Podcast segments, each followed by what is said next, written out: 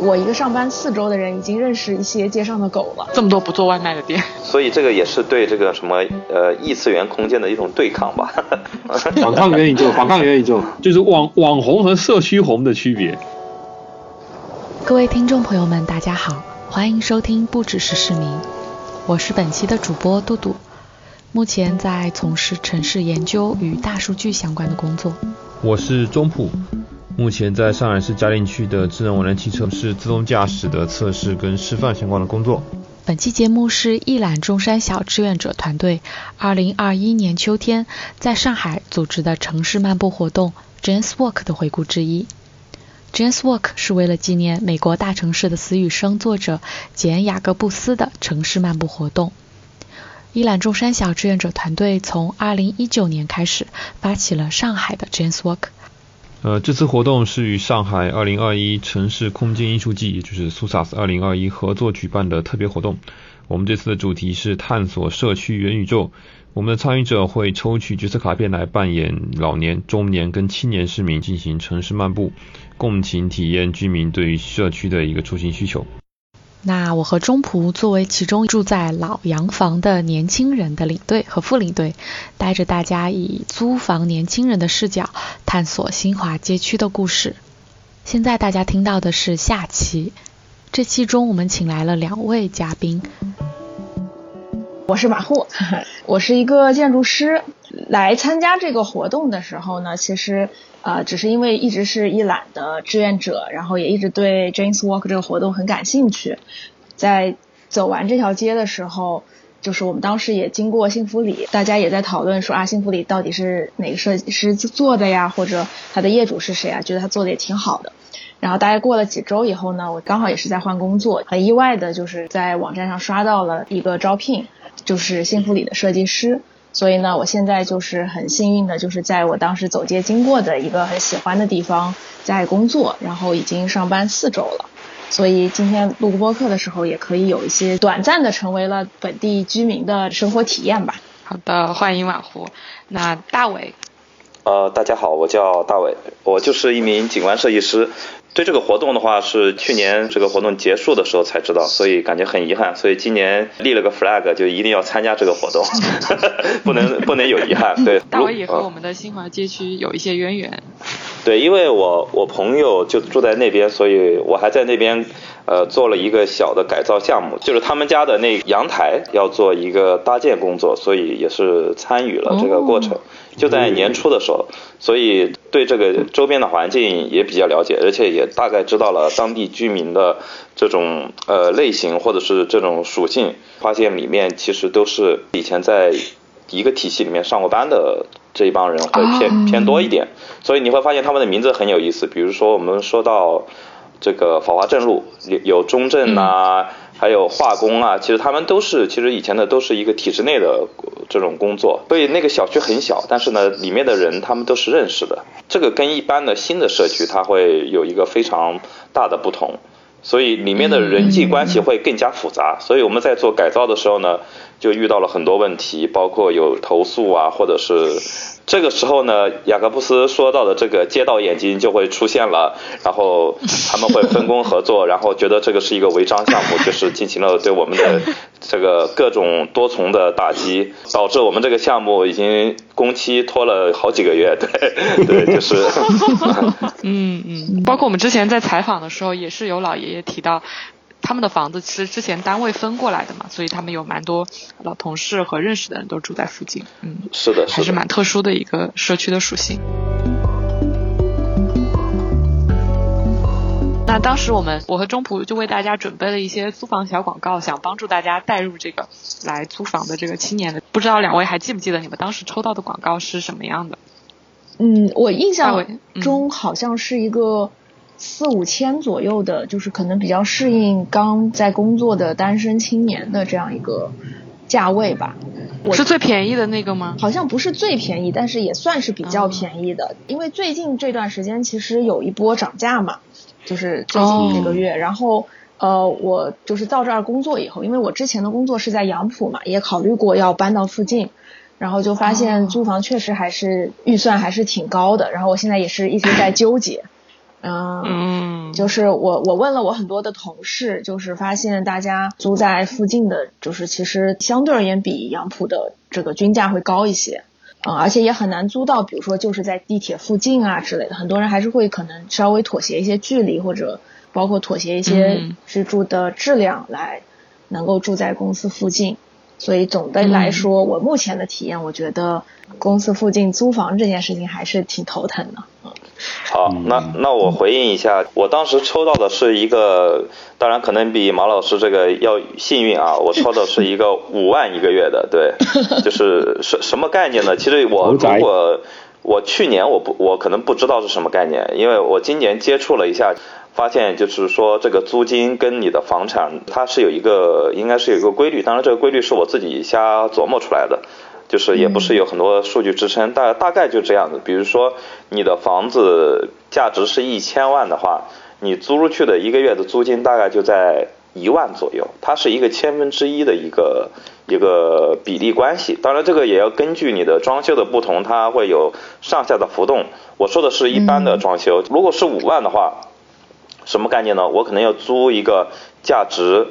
五千万的房产，然后的这这个大概就是，而且是一个中等偏上一点的装修的一个一个概念。嗯，其实当时你抽到的应该是附近呃一个豪宅的那个房源，它和其他的房源相比，可能就属性会更加不一样一点。对，因为这个这个价格很尴尬，它也不算很豪，因为周边新华路还有很多别墅啊，对吧？你租一套的话，一个月估计都在十万左右了。我记得中普我们搜的是外国弄堂里面的，好像是，对对，大概也是一两百平左右，然后会比这个豪宅要稍微便宜一点。我们搜到的那套是那样，可能面积要小一点点。哦，那应该是连排的，我说的可能是独栋的，对。就是哦，对，两百没有止境啊。当然，我觉得周边的环境还是很好的。就是如果是五万一个月的话，的确就是能租到很理想的房子。对，那都五万一个月了呀。我五万也有五万的烦恼。我的可是五千一个月呢。五千一个月，可能就是租到的是三十平左右的，而且是那种装修很差的。因为装修好一点的话，要六七千，估计在这边。对，是的。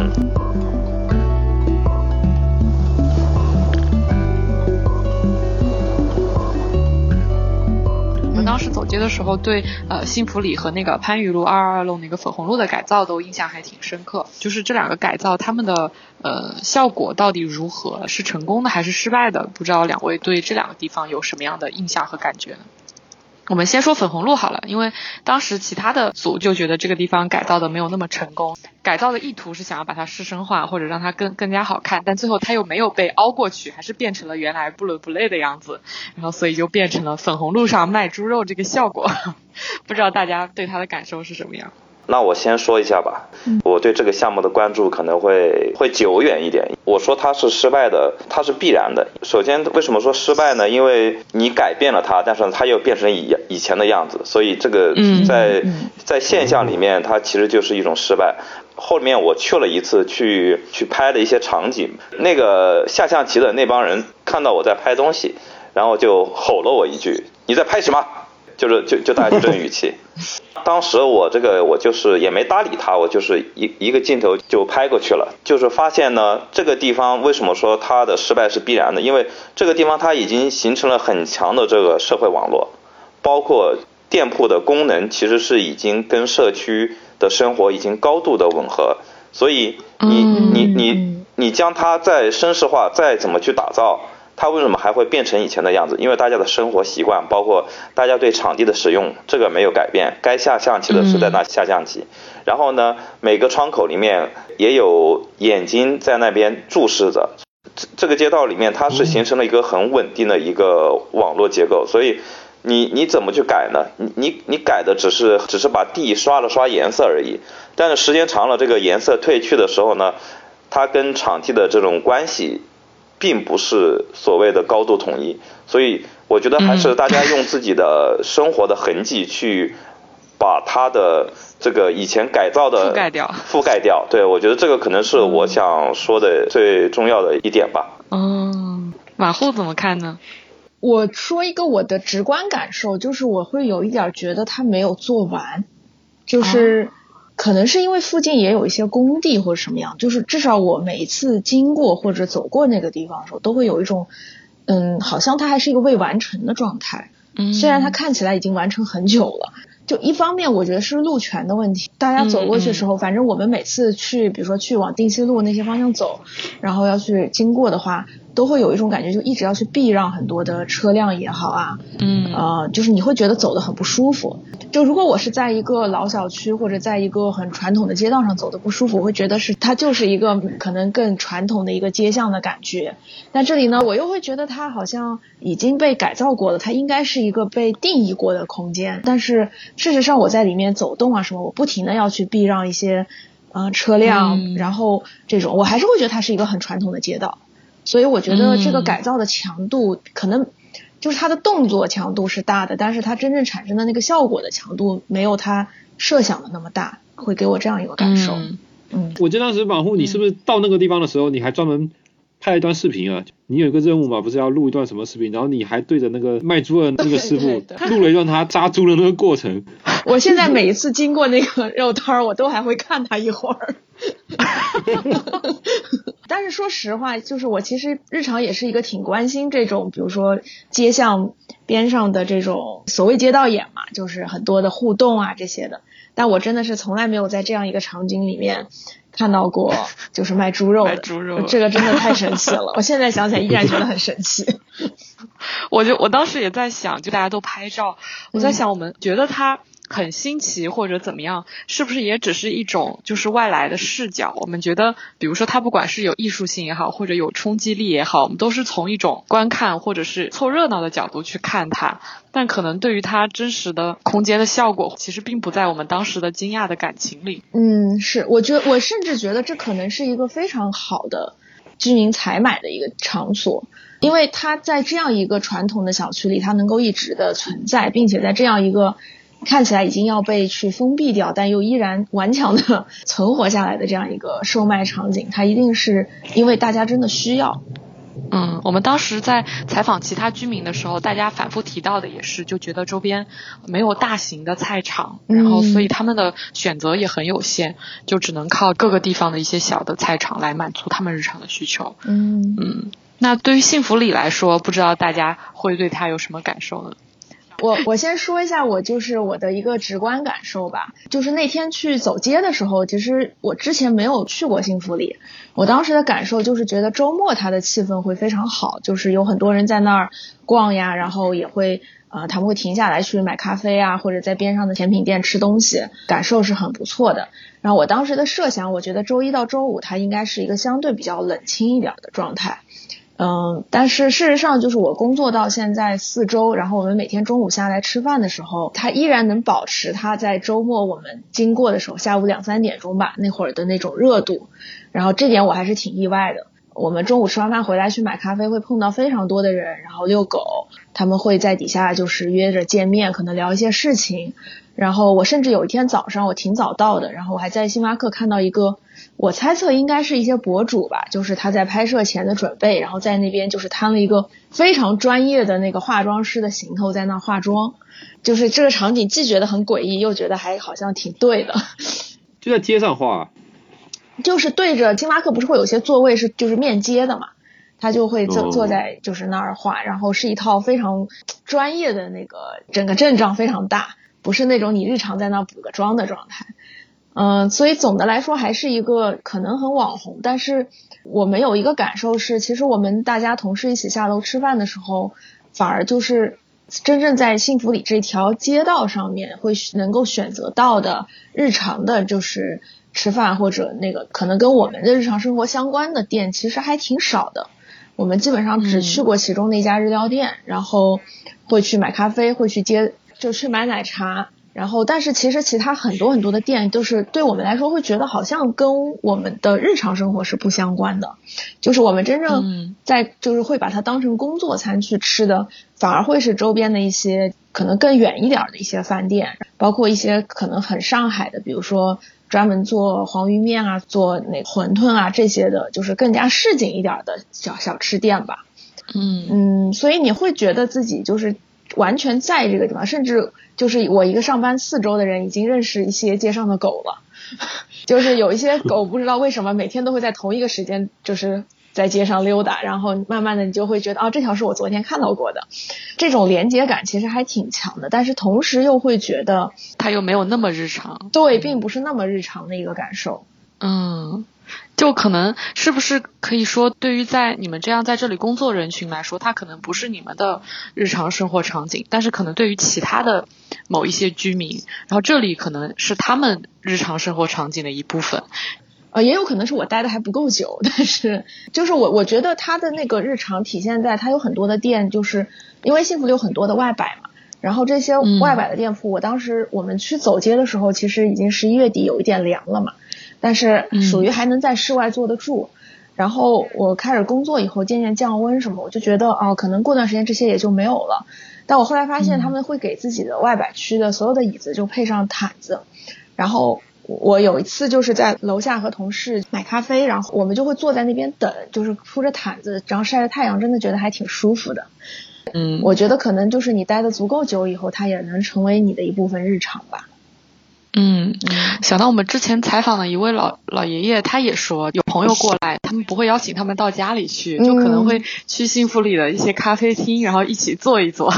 就感觉到中老年人们他们也会用这样的方式来使用这个空间，也还挺酷的。是的，觉得我就是这段时间下来的感受，就是我原来觉得这样子类型的店铺，可能更多使用它的都是年轻人或者在附近工作。嗯，事实上是我发现。其实有挺多就是中年的，甚至可能中老年吧，就是你能感觉到他是阿姨，然后他们有些会带着，可能比如说傍晚的时候接小孩回来什么的，他们就带着那个小朋友也会在这个地方坐一坐，吃点小点心什么的，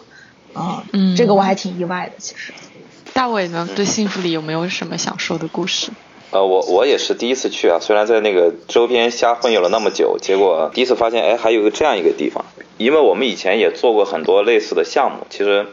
从空间关系分析一下，它的楼层大概也就三三层高左右，然后街道的间距啊之类的，它其实很符合这种很舒服的感觉。结果呢，高宽比，呃，它的规划也特别的好，因为它的外摆啊都是摆在了它的北面的那栋楼的前面，相当于就是它前面是有阳光的。有水景啊之类的，就是它的确是让你进去，你感觉空间关系特别舒服。从里面的流通的人来看的话，其实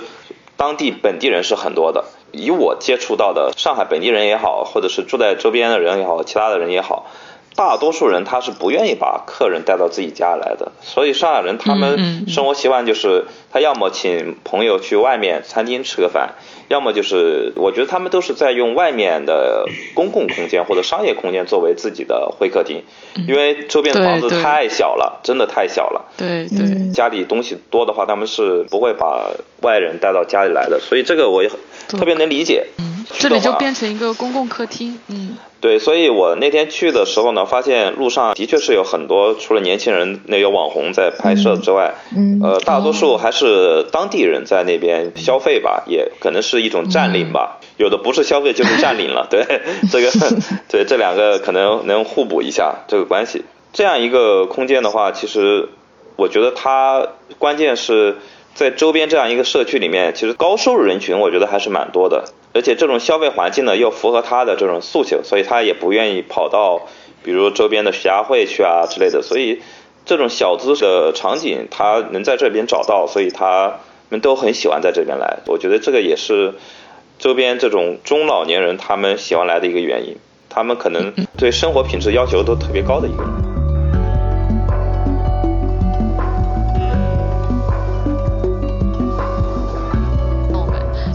些比较有意思的店啊，就是像酒吧和面馆，好像年轻人们对他们也很感兴趣。他们看起来就是很地下，然后又很本地，同时又很网红。不知道你们对当时的那个酒吧和面馆是什么样的感受？马虎要不要先说？马马虎最近吃过，必须先说。我我就说面馆吧，因为酒吧我没有去。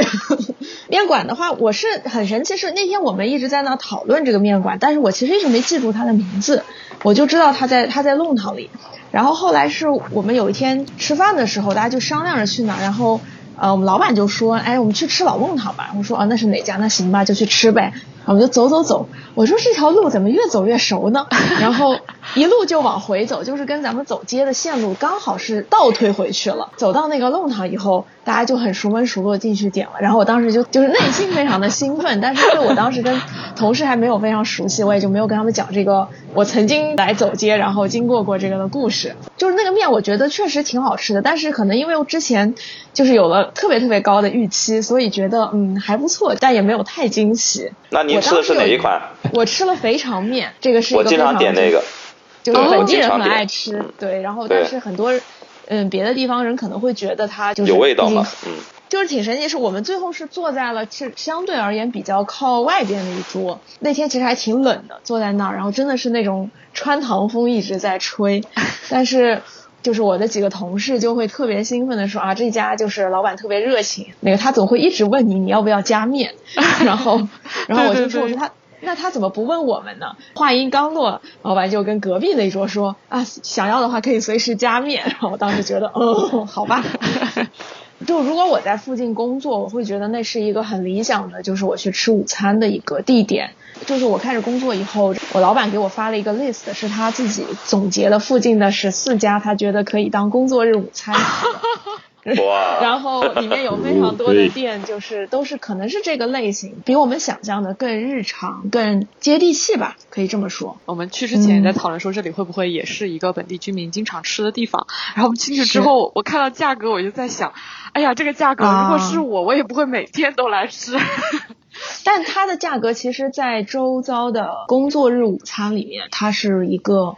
可以接受的价格，其实哦，原来是这样，嗯，就是因为你如果真的在幸福里找一家，比如说日料店啊，或者吃一个就是午餐的定时，它的价格还是会比那边高一些的。嗯嗯，我后来还去过一家店，是在法华镇路上，也特别有名，叫法华汤包馆。哦，我们当时买了他的外卖。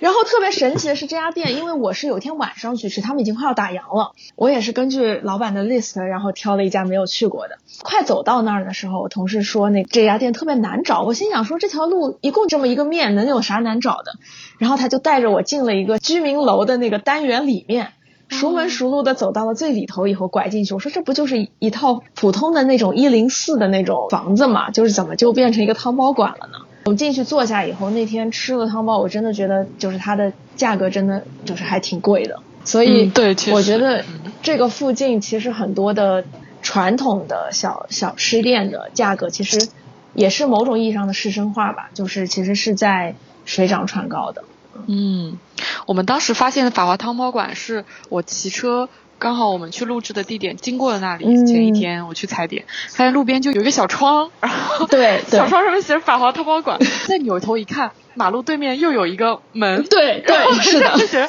法华淘宝馆，我猜估计是他们对面的新店是不是在装修，然后所以老店刚好在对面，就还挺。对我们那天走过的时候也在想说，一种情况是他们是同一家。还有一种情况，对面是碰瓷儿的，那 也不至于。等装修好了，我会去吃一下对面那家的，看看是不是一个味道。那大老师呢？对于面馆和酒吧有没有什么？先说面馆，听那个马老师说，吃的第一顿面是大肠面嘛？一听这个名字就知道，这不是当地人点的面，也不是这个经常去的人点的面。就是我朋友住在周边住了很长时间的人，你要去那边点什么面嘛？点他们的金华海鲜面。五十块钱一碗啊，那不是中福那天吃的吗？是那个带汤的吗？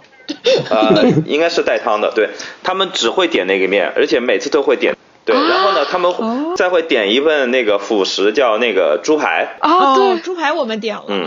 呃，为什么会点海鲜面呢？这个是所谓的你吃了时间长了以后呢，你对他们家的饮食文化，包括美食的做法，他们就有一个相当于是给你慢慢洗脑吧。所以你你就会消费会升级，然后他们会跟你说这个我们家的海鲜是每天只做一锅，卖完就没有了。我们当时去的时候还觉得很很有趣的，就是看起来是个很破烂、环境也不好的面馆，但是因为感觉很便宜，对吧？对。对，没有老板们特别爱卫生，就是进去对我们每个人说去去那边洗手。而且他们家的音乐最喜欢放的就是周杰伦的音乐。啊，对，是的。啊，这种面馆在这种地方其实还是一个很特殊的存在，它正儿八经的是在做面，他们的面是没有外卖的。所以你要吃面，你只能去他们家买。你可以打包，但是他不会走外卖，因为走外卖的话，你的面放在水里泡时间长了以后呢，那个面就坨掉了，然后会影响他们家的品质。这个也是我问的啊，他们没有。然后你打包的话，他是把面汤跟面分开给你打包，所以这些细节嘛，让我觉得还是挺有。他们很注重口碑，嗯。呃，我觉得这样的餐饮店在当地社区，我觉得的确是很珍贵的一种存在吧。当时阿姨提到说，她采访的那家扬州汤包馆，就在点心店对面，不是说那家也是不做外卖的嘛？但是他不做外卖的原因，是因为他本地线下的购买已经可以满足他的需求了，就感觉跟这个店的情况还会不太一样一点，就觉得很神奇，这么多不做外卖的店。所以这个也是对这个什么异次元空间的一种对抗吧，对，就是 呃，而且我觉得就是你把真实的社会的东西做好了以后，你就不会在乎那个虚拟的东西了。而且那个虚拟的东西，它的确有时候会很虚嘛。政府在 Q 你的元宇宙，反抗元宇宙，反抗元宇宙。而且这个就是今天还听到了一个三六零的一个那个总裁说，其实元宇宙会往大家带入一个非常极端的社会嘛，就是它的确发展的过于强大，或者是过于这种对大家就影影响很大的话，其实对这个社会还是有很多不利的影响的。最关键的就是这个店，我觉得它那个地方，大家去过二楼吗？去过，我们在二楼吃的。它的空间结构，我觉得还是跟周边的环境还是挺。挺契合的，它后也有后门，也有前门啊之类的，而且它周边都是路嘛，所以它在交通上也会给大家带来一些便利。比如说你周边下雨了，你在里面躲个雨啊什么，我觉得都是 OK 的，因为它那个斜拉的那个雨棚还挺大的嘛，对吧？所以这些很有意思的灰空间，我觉得对当地的社区是比较友好的。它不是一种就是必须消费入座啊，就这种很强硬的把你。跟他的关系拉的那么生硬嘛，嗯，而且我也知道，呃，定西路这条街，它的这个餐饮更换频率是非常之高，而且竞争是非常之强，所以当大家的这个口味提升上来的时候呢，就只能对这个品质有要求了。呃，我其实这点还挺有体会的，就是他们不是不做外卖嘛，然后我到这边工作四周，就差不多一个月嘛，我确实是没有在公司叫过外卖。哦。嗯，就是我会觉得这个可能是一个挺有意思的事情，就是我也是刚刚你提到的时候突然意识到的，就是我们大家会很自然的觉得我到点儿了，我们出去吃饭吧。但是呃，在我以前的工作，其实我们是挺常会就是说啊，那我们叫个外卖吧。就是我觉得这可能是整个这个片区更为宜居或者更好呃走动的一个一个体现吧。我们甚至有同事他是会先就是他会漫无目的的出去逛。逛到比如说走了十几分钟了，然后找一个附近的地方坐下来吃饭，他用这样的方式也是一种对于周边的探索吧。嗯，对，这个其实就是跟当地的路网啊，包括这种尺度啊有相关。我谈一下关于你这个话题，因为我之前在徐汇万科工作过一段时间，那个时候呢，我们是点了外卖，我们吃完以后再下去走一圈，对，结果呢就发现，哎，当然这两个其实有共同的地方，就是为什么大家会下去走，就是因为。那个空间也让我感觉到它非常的舒适，因为它有阳光，然后它里面是空间的关系是很丰富的，还有一个它里面很安全，没有机动车也没有电动车，它是一个很理想的空间。我就发现，哎，这个空间它做的就是真的很有人气。嗯，那你们不去周边吃饭，是点外卖，是因为那底下太贵了吗？还没有餐饮？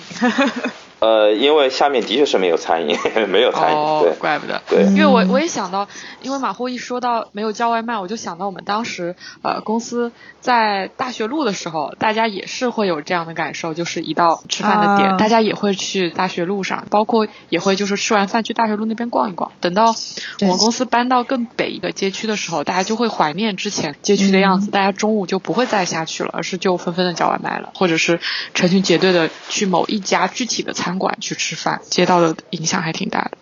比如说，外面的空间，它其实它的丰富度其实会影响在里面办公的人，就是跟同事之间的关系。对，其实这也是一个折射。对，以前大家会中午一块去吃饭，结果就是增进大家的关系嘛。如果大家都点外卖的，其实那种交流会少了很多。有道理。哎，这个好，这个好。这里隔空隔空扣一下璎珞，扣一下我们这个 j w o r k 这次的这个主办的人。我们这次想的 j w o r k 的主题想了半天，最后想了一个就叫社区元宇宙嘛。当然我们嗯，我们叫做元宇宙的那个元不是现在的那个 Metaverse 那个元，应该是是圆形的圆。对对对对，我我们其实是想表达就是在一定范围内能够满足社区的所有的功能。但是今天这个讨论特别好，就是如果一个社区真的是足够的有人气，我们的街道足够的丰富，其实你是不怎么需要借助线上那些空间，或者我们现在说了这么这么多的互联网工具，或者是 Web 三的工具。对对对，它它其实线下的这种人与人之间交互的这种关系，其实是更不可替代，而且其实是更加丰富、更加健康的。这个主题特别好。这个其实拓展，这个又拓展一下很虚的东西，就是那个风水嘛。当然，这个如果说的时间太长，它就很扯了，所以就 就大概就说这么多。对，然后我们现在进入这个酒吧这个话题。对，呃，酒吧这个东西叫 CS 酒吧嘛。对，嗯，以前我不知道这个酒吧叫什么名字，去过的人都不知道叫什么名字。呃，我先说一下这个酒吧。这个酒吧有一次是我们的土著居民，就是我那个朋友说，那我们就在周边聚吧。然后边走边游，然后到了乌漆抹黑的晚上，结果我也不知道被他们带哪去了。结果一钻钻下去，哎，发现是个酒吧。这个是对那个地方的一个很初次的感受，就是啊。原来还有这样的一个地方，就是表面上一看邋里邋遢，结果慢慢的往细走，往细品的话，就发现哎，里面的邋遢它是有层次的，然后里面的 空间它是有艺术的。还有一个就是这个酒吧，后来我去完以后就很久没去了，嗯，我也不知道它在哪。后来是我另外一个朋友，他说有一个市集叫酒吧市集，问我有没有空，我说哎。要不去看一下什么叫酒吧市集？对，因为没见过，所以结果呢，跑过去一看找不着，真没找到。后来是他出来接的我，我一去看，哎，这不就是之前那一次来的这个酒吧吗？结果就发现这个酒吧呢，上海的地下酒吧的确就是一个圈子，对，就是一个很小的圈子。哎，结果发现那个集市跟外面的集市还真的有不一样的地方，因为它地下嘛，它黑嘛。其实那个酒吧大家可以下去看一下，它里面有很多相当于那个莫莫高窟里面很多小窟啊，就是每一个街中间一个东西串起来以后呢，都大家在中间摆摊，然后里面有一个小窟，一个小窟相当于一个纳维自己的一个服务空间。比如说那个纹身，它就在一个大窟里面，它有应该有两家。感觉我们当时从来没有下去过这个酒吧，因为每次去的时候。我们都是找了半天路，然后到酒吧门口才发现它白天是关门的嘛，或者是我们是傍晚去的，然后它也没有开，感觉那里对我们就是一个地下的神秘的基地。还有它的市集的话，里面有卖衣服啊，有卖一些小首饰啊之类的，价格还有各方面，我觉得蛮那个接地气的。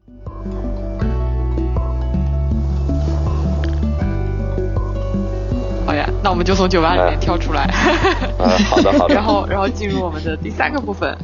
刚刚的话题里面也提到了，呃，像街道眼呀，对于我们街道的一些影响，然后包括甚至对戴老师的改造项目的影响。不知道大家在走街的过程中，会觉得这个地方有街道眼吗？街道眼让你们的感受是什么样？你们觉得街道眼对这个街区的影响是什么样？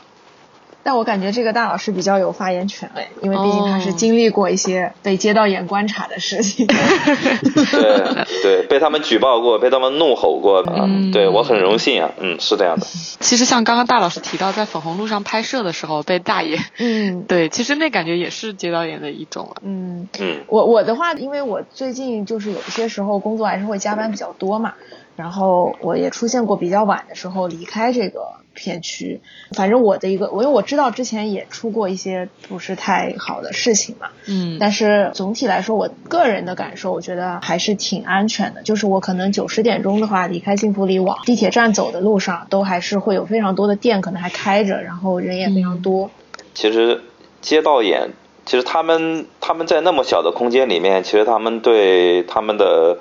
外面的一举一动，他们是非常了解的，因为空间太小了嘛，所以你的注意力都在那个边界，就在外面跟里面的那个边界，就是窗户那一块。所以我们当时在做改造的时候，他们白天都是把窗帘拉起来的，只留了一个缝，所以我们需要拿望远镜看，他能看到他们啊，有人在注视我们。对，就是 我们我们也我们也学习他们呀，对吧？所以我们也在我们的项目里面也挂了一块窗帘，挂了一个布。也把他拉起来，让他们不知道我们在里面干了什么。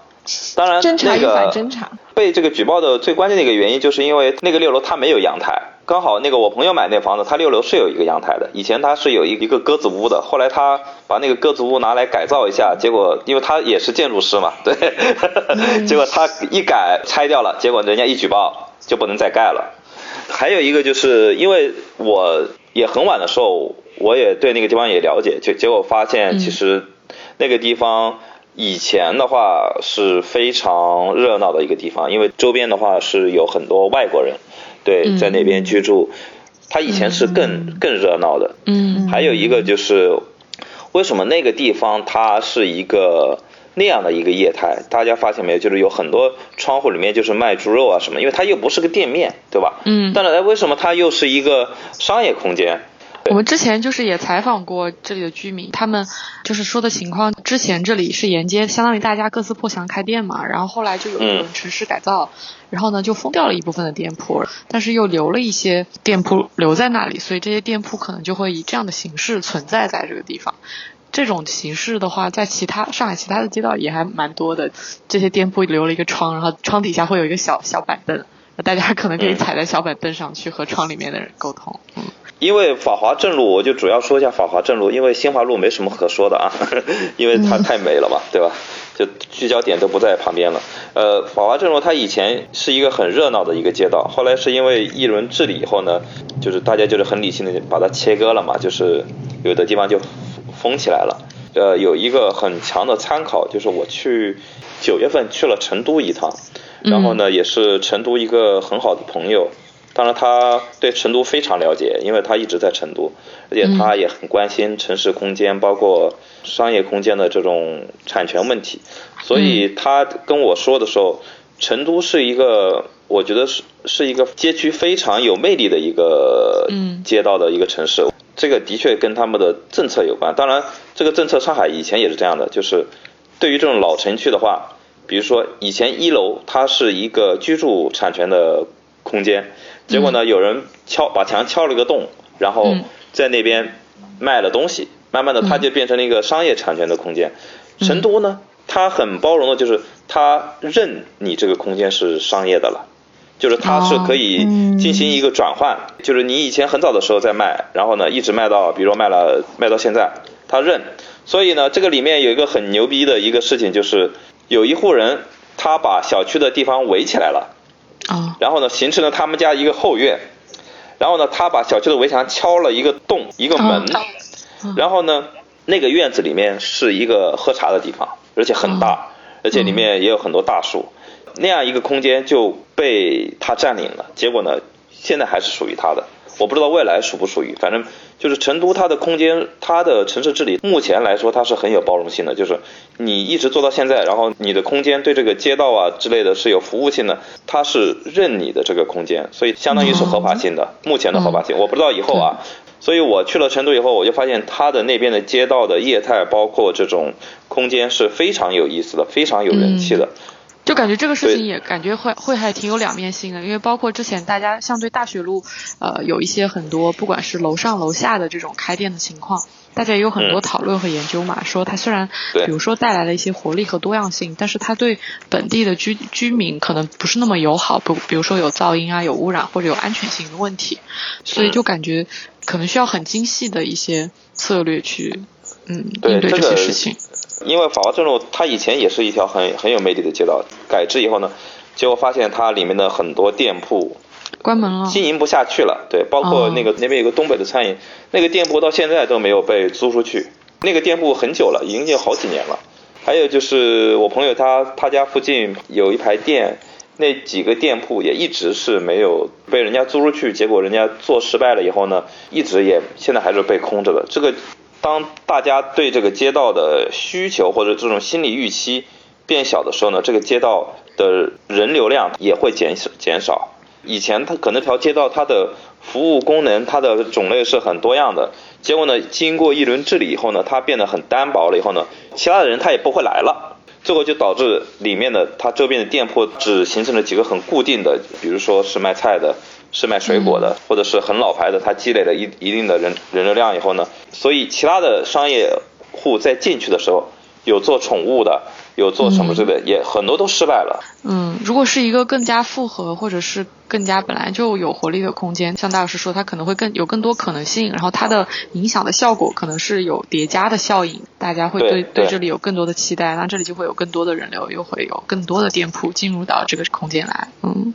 对，而且像成都的这种很时间时间特别长的这种自制的空间嘛，所谓的，因为他把那个地方圈起来了嘛，成为他的茶室的空间嘛，所以它不是完全以商业驱动的，所以他们也是一个相当于做口碑啊之类的，就是这种空间也是很有特色的，而且里面椅子都很大。为什么椅子很大呢？就是因为他希望你在这多坐一会儿，对，哦就喝茶嘛，喝茶嘛。他的椅子真的很大，比我坐的这椅子还要大大两倍。对，就是，但是但是我没有去坐过啊。这个我觉得你们以后去成都真的可以好好注意一下，特别是老城区。还有一个就是法华镇路，它所以这个就关系到刚才说的那个街道眼，就是因为它的业态，它的需求很大，但是呢，当年的这种规划，因为这个规划就是这种房子应该都是房地产改革之前的房子，应该就是九二年左右。还没有市场呃房产的这个市场化以后呢，它应该就是以前的房子，九几年的以前的那种老房子，所以这种房子它当年对周边其实它是没有，顶多做一个菜市场的配套，其实它没有做太多的商业配套。哦，所以这种这种需求它必须要靠当地的居民社区去自己去消化，所以当年自然生长出了那么多丰富的业态出来。嗯，所以就是说它也是无心插柳柳成荫嘛。我觉得这个也是当地很有意思的一个地方，它其实跟、嗯跟现在的成都它是有相似之处，对，嗯所以当这个房租越来越贵的时候呢，一个商业空间它是会有复合功能了。这个是我在当年曲阳路看到的，就是，嗯 就是很简单，就是一个街边小店，它早上是卖早餐。我还问了一下，就是特别在曲阳路家乐福那一带那个小店，嗯呃，早上是 应该是六点到九点，或者到十点左右，九点，嗯这一块是空间，他是卖煎饼果子，嗯然后好像是他是分开租的，那个人这一段时间卖煎饼果子，一个月租金好像是三千多块钱给他，嗯好像是这样，好像几千块钱吧，应该就够。那个很小，然后呢，另外一段时间他是在卖什么鸡蛋饼呢，还有就是类似于就是一天都可以吃的那一类食物。嗯嗯这两个食物最大的区别就是有，因为它可以走外卖，但是呢，煎饼果子你必须要现吃，你时间一长嗯它就不脆了，所以这个就是那种时间上的符合呃，嗯。我其实，在另外一个地方也看到过类似的，很正常呃当然，这样的地方很多。呃，一个是它的那个空间很少，然后呢，但是它的需求又很大，大家就会都堆在这一个小空间里去解决不同的需求。我当时是市中心一些医院的附近，他们就会在一些餐饮店门口来卖早餐。就那个餐饮店，他可能那个时候早上没有开门，比如说卖早餐的人，他就会租这个空间来卖早餐，然后到中午或者是晚上，它就变成一个正常的餐饮店。结果绕回来就是这样一个空间里面，它有两种眼睛。可以，嗯，我觉得对于市生化来说，也许是一个可以值得讨论的。就像戴老师刚刚说的，它的需求大，但它空间小，然后房子又贵，然后大家就开始拼这个需求，拼起来。对，而而且你你会发现新华街道这一块的商业空间，它是非常有意思，它是有很多自我生长，最后成为一个当地的比较规模大一点点的这种空间，它不是一个资本。结果呢，投了一个，它就能成为一个很强大的空间。其实你会发现这两个空间它有最本质的区别，比如说你可以看八十五度 C，嗯嗯八十五五度 C 这样的空间，在我看来，对于街道的贡献几乎为零，因为它的是它的那个营业员他在里面啊，他不会管你外面的人是怎么样，他只关心你进不进来买他的东西嘛，对吧？嗯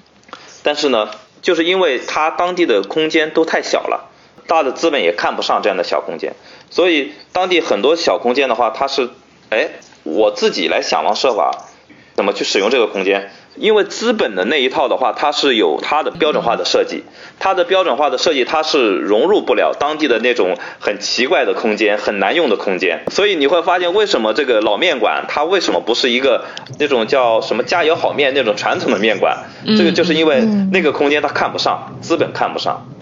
而且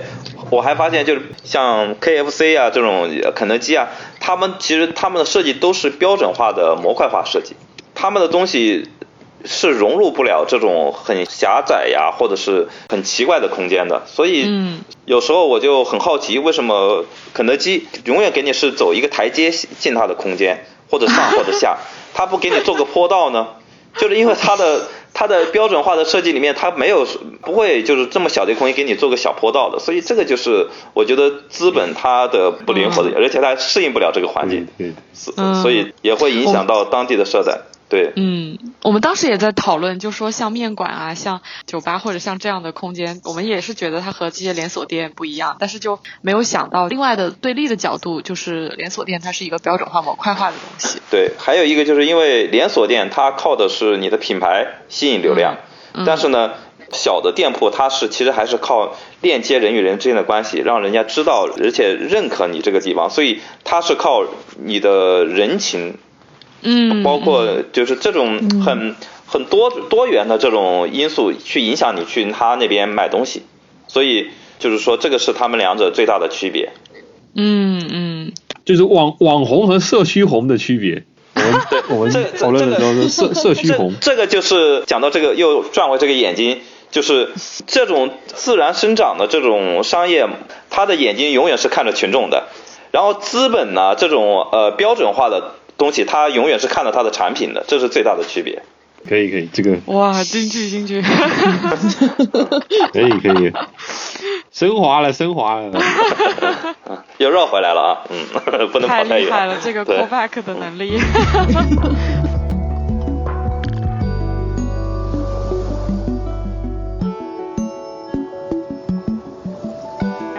来说一说他当时拍到的一些视频里面那些浪漫的片段。呃，我当时就是因为我在整个活动当中的拿到的这个隐藏任务，就是要去拍摄一些小视频嘛。当时我在现场讨论的时候，我记得也有提过，我说对对我来说，这个其实是一个还挺意外的一个收获，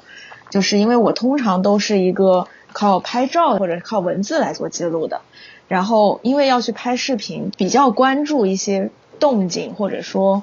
呃，声音的片段，这两个片段其实是我觉得对我来说就是换了一个视角去看看城市、看街道。嗯，然后第一个片段，我觉得是就是整个上海的所谓的法租界或者老城区吧，它的一个特征吧，就是呃，到秋天的时候会有很多梧桐叶露在地面上。当时是其实是刚走出去没多久的时候，啊，有很多人就是踩。这个已经就是干枯掉的叶子，但是边上又有汽车开过的这个声音。我当时觉得这两个声音放在一起，可能是因为我刻意要去拍这个东西，所以我会特别关注大家踩碎那个叶子片的时候的那个声音，加上这个背景音的时候的，就是这个对立的感觉特别强烈。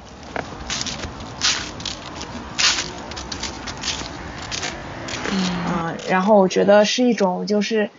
现代生活里面的一点点的小的自然吧，就是在我们今天的这个生活里面，其实很难去跟自然有所接触。但是这个是一个我们所有人都可以去体验的自然。因为我其实有一点点这样的情节，就是我小的时候，我读初中的时候，我初中边上有一片那个银杏林，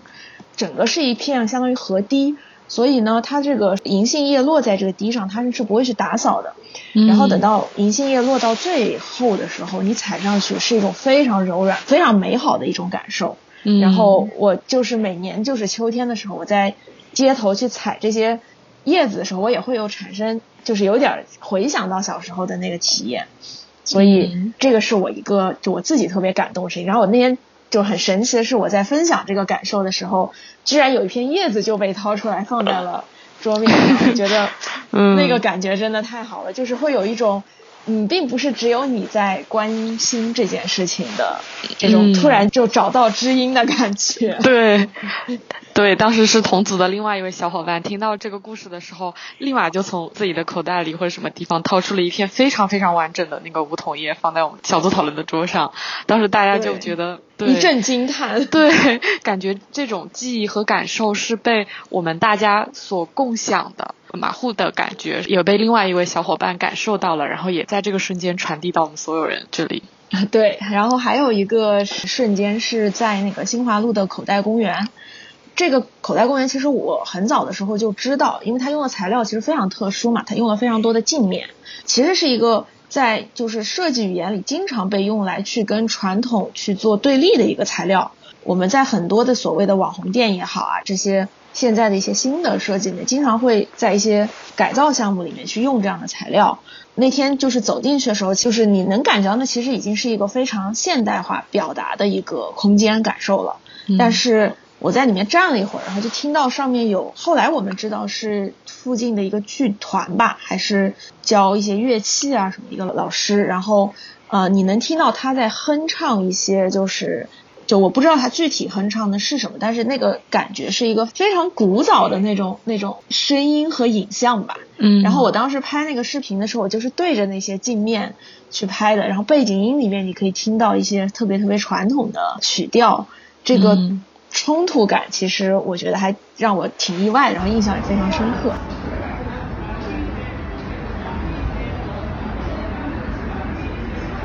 感觉这个也是，其实折射了当时大家也想讨论的一个问题，就是这边这么多的社区的活动空间，大家都是如何使用它的，也能够感觉到在这样新的改造出来的空间里面，大家还是能够找到他们想要使用的一些满足他们更加传统或者更加有生活气的一些需求的空间。这些空间它改造之后还是在被利用的。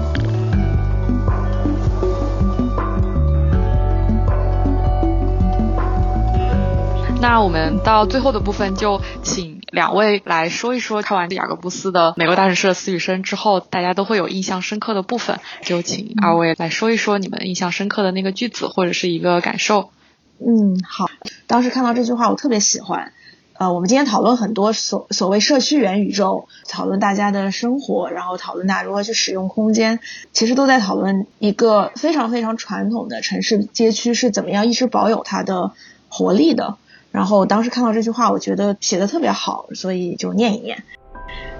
一个城市有了活力，也就有了战胜困难的武器，而一个拥有活力的城市，本身就会拥有理解、交流、发现和创造这种武器的能力。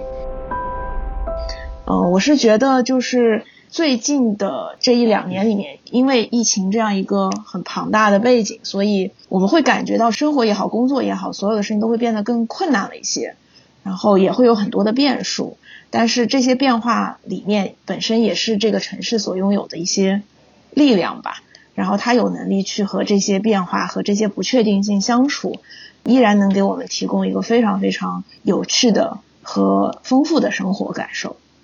嗯，谢谢马虎。那我们大伟老师，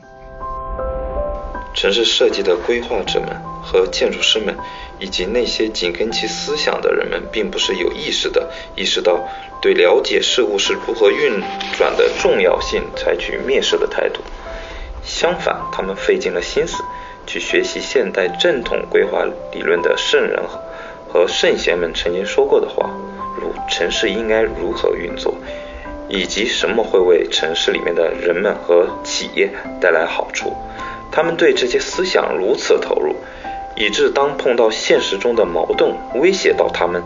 推翻他们千辛万苦学来的知识时，他们一定会把现实撇在一边。这句话为什么对我来说很重要呢？呃，我们学所学的东西，包括所认知，它其实还是在一个跟我们的社会，因为社会它一直在变化发展，所以它以前学的东西有的是经典，但是呢。它有的也是不符合我们时代所需要的这种理念框架，所以我们很多东西真的不能生搬硬套去解决所谓的这些问题，所以我觉得还是要站在一种多元的角度，圆嘛，就是我觉得是有很多价值观去叠加起来去对一个东西进行一个评价，它不是一个很绝对的一个立场。让我们睁大自己的眼睛，去洞察这个世界周边的环境，更多的去理解他们，而不是去用我们的所谓的专业或者是我们知道的道理去简单粗暴的去评价它，或者是去批判它。它的确就是没有你想的那么绝对的美好和公平，但是你要去理解它。我分享了一个小故事，就是就是我的确是 mapping 了一个全家的店员。而且是凌晨两点多，好像跟他聊的结果呢，我就有一个表格，然后他的一个形成的，他是一个母亲，一个孩子的妈妈，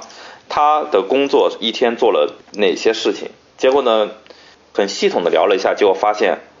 上夜班的人太辛苦了，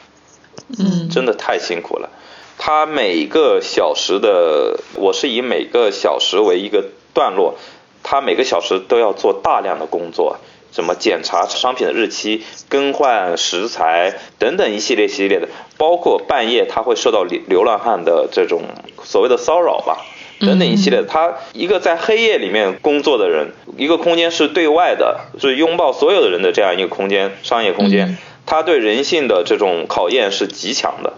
嗯，就是他为了保护自己，他把一些快要过期的商品，他会分享给这些旁边的门卫。万一遇到了一些流浪汉来怎么怎么样，然后他会帮助他，而且像这种资本的工作框架，他是不能坐下的，